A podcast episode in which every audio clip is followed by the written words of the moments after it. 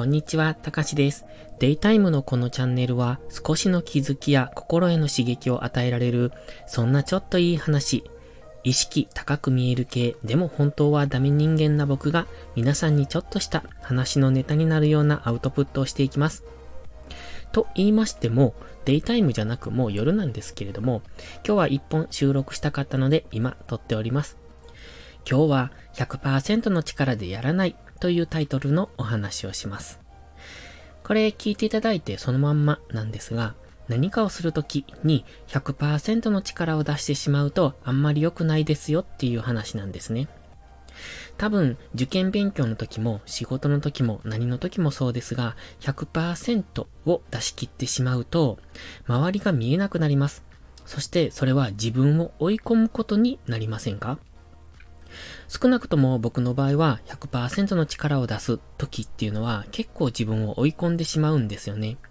自分を追い込むとは、うーんと、もっと頑張らないといけないとか、もっと早くできるはずとか、そういう、うん、自分への負荷を過剰にかけてしまうところがあるんですね。でも、100%じゃなくて、肩の力を抜けてる時っていうのは、思ってもない発想が生まれたりとか、あとは思考を巡らすことができたりとか、普段以上のパフォーマンスが出せることが多いと思うんです。ですので、100%でやるっていうことはあまりお勧めできないなと僕自身は考えてます。ただ、うーん自分の能力を上げていくという時には100%以上の力を出さないといけない時もあると思います。それをいつするかなんですよね。例えば、年代順に分けてみると、20代の時っていうのは100%以上の力を出して、えー、働くとか、うんと物事を進めるのに、それだけの力を注いでもいいと思います。そして30代はその力を調整していく時期、40代はそこから新たなことを考えていく時期。と、人によって色々やり方は変わってくると思いますけれども、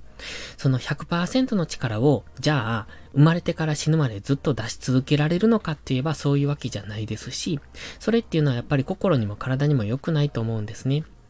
だから準備運動があって、そこから100%の力を出して、そして後の、うん、ストレッチがある、みたいなそんな感じで、頑張る時期と、うん、肩の力を抜いて、それをする時期っていうのを分けるべきだと考えております。100%の力を出してる時っていうのは、それ以上を求めるので、これはスポーツでもそうなんですが、やはり上達していく時期だと思うんですね。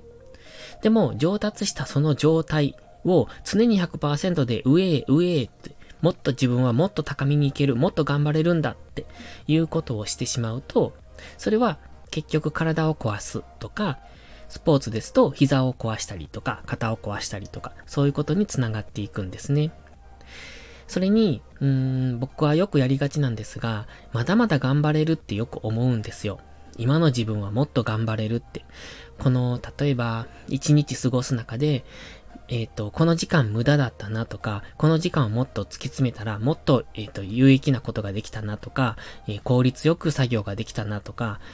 そういうのですよね。で、うん、そうですね。一日の時間の使い方をもっともっと効率よくできたんじゃないかっていう風なことをよく考えるんです。それって結構100%で自分を使い切ってる感じなんですよね。それが、まあ悪いというわけじゃないんですが、それを続けると僕自身は自分が疲弊してしまうんです。うーん、心が疲れるというか、どっかで糸がプツンと切れる時があります。そうすると、一切やる気が出なくって、何もしたくないっていう時期に突入するんですね。で、そうなると、僕の場合は、1ヶ月とか平気で何もしたくなくなります。じゃあそうならないためにはどうすればいいのかっていうのが先ほどの話です。100%の力でやることも必要。それは自分の成長、自分の今の自分の限界を引き上げるために100%以上の力でやるときも必要ですが、いつもいつもそうするんじゃなく、基本は肩の力を抜いて80%でやろうよっていうのが僕の考えです。僕は空手を習ってるんですけど、稽古の時は100%でやります。でも、やっぱり100%でやってる時よりも、うん、80%ぐらいでやってる時の方が余裕が生まれるんですよね。うんと、それは、えっ、ー、と、視野も広がりますし、技の、うんと、レパートリーが増えるというか、うん、うんとね、とにかくパフォーマンスが上がると感じます。仕事でもそうです。100%の力で根を詰めてやるよりも、8割ぐらいの力で少し肩の力を抜いて、少し、うん、手抜きと言うとあれですけれども、少し力を抜いた状態でする方が、パフォーマンスが上がると思いませんか？僕自身はそう感じてましたので、今日はこういう配信をしてみました。皆さんはどのようにお考えでしょうか？それではまた次回の配信でお会いしましょう。たかしでした。バイバイ。